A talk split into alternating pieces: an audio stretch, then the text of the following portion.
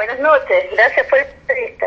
Nada, a usted, a usted por aclararnos qué es esto de el cristal violeta. Mira, Verónica, el cristal violeta, eh, la mayoría de la gente en Chile lo conoce como violeta de genciana.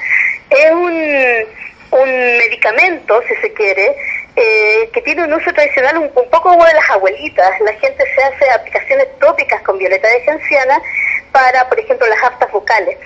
Eh, tiene un, un, efecto antibacteriano, un efecto antifúngico y por eso también en algún momento se utilizó en la acuicultura para poder evitar las infecciones en los pescados, en los peces que se estaban cultivando. Uh -huh.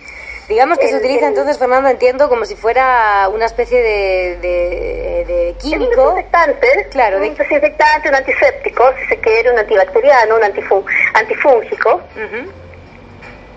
Eh, eh, digamos, tiene esa, esas características. Es un, una molécula muy potente en ese sentido, porque elimina este tipo de, de, células, tanto bacterianas como fúngicas. Ahora bien, esa es la parte positiva, Fernanda, que tiene este, este químico, este compuesto, pero eh, se había dicho que podría ser cancerígeno aplicado al pescado. ¿Por qué? ¿Cuál es la situación? ¿Cuál es el compuesto? Ver, es...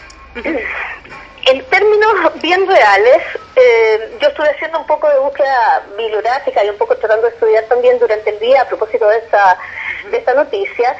En términos reales no existe mm, demasiada información en que haya una relación eh, exposición eh, causa-efecto, digamos, eh, con respecto al cristal violeta y la inducción de cáncer en seres humanos. No obstante, en estudios en animales está muy demostrado. El cristal violeta o la violeta de genciana eh, tiene mucha actividad mutagénica, es un potente mutágeno. ¿Eso qué significa? Que le cambia, le cambia la información genética que tienen las células, al menos de los animales de experimentación. Y eh, existe también una relación muy importante entre aquellas moléculas que son capaces de inducir mutagenicidad o genotoxicidad eh, y, y luego estas mismas moléculas son también carcinogénicas por la misma razón. Es decir, esta cosa que tú le cambias la información genética a la célula permite luego que las células puedan proliferar y convertirse en células cancerosas. Mm. Por lo tanto, lo que ocurre aquí es que si se ha demostrado en animales de experimentación que esta molécula causa mutagenicidad y por tanto cáncer en los animales de experimentación, entonces se asume lo que se conoce como un principio precautorio. Si lo causa en animales de experimentación, eventualmente también lo puede causar en seres humanos. Y por eso entonces esta molécula está prohibida para el uso en, eh, la acuicultura, eh, porque evidentemente si queda algún residuo de aquello en, en, los peces que después lo consumen los animales, eso puede finalmente llevar a que a lo mejor, ¿no es cierto?, eventualmente esto pudiera también inducir cáncer en los humanos.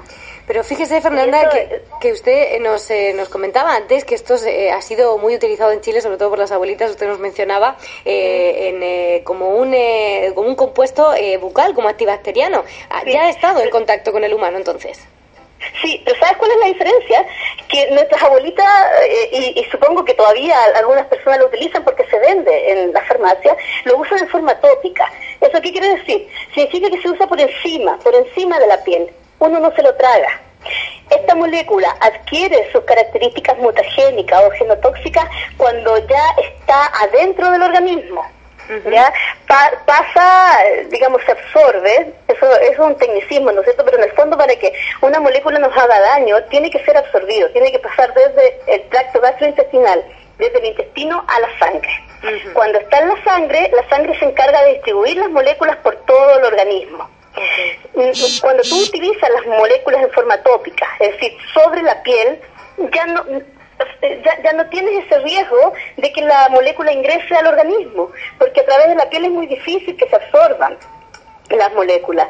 En general, eh, eh, incluso los productos farmacéuticos que se utilizan en forma tópica eh, están diseñados de tal forma que no se absorben. Uh -huh. Ya para absorber una molécula a través de la piel tiene que tener un, una serie de otras características que la violeta esencial no la tiene. Quizá también Fernanda, quizá también Fernanda tendrá que ver el, el, la cantidad también que se absorbe en el cuerpo, porque sí, quizá era muy grande supuesto. en el pescado. Por supuesto, yo me imagino, la verdad es que en la literatura que yo estuve revisando eh, como te decía, un, un, esta información, uh -huh. y en la literatura no aparece dosis, no, no aparece, porque es me imagino yo que debe ser bastante infrecuente eh, que alguien tome violeta genciana en dosis tan altas como que le dé una alguna manifestación, alguna sintomatología de, intoxicación en forma aguda, es decir, de inmediato.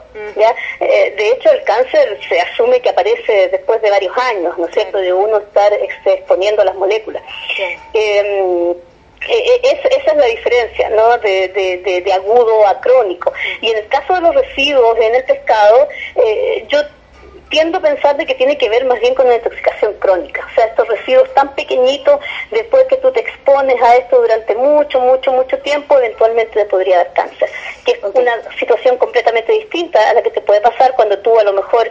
Eh, por accidente o, a lo mejor no por tanto accidente, pero pudiera ocurrir en alguna condición que tú tomaras, ¿no es cierto?, ingirieras vía oral eh, una concentración o una dosis un poquito más alta de, de, esta, de la violeta de genciana.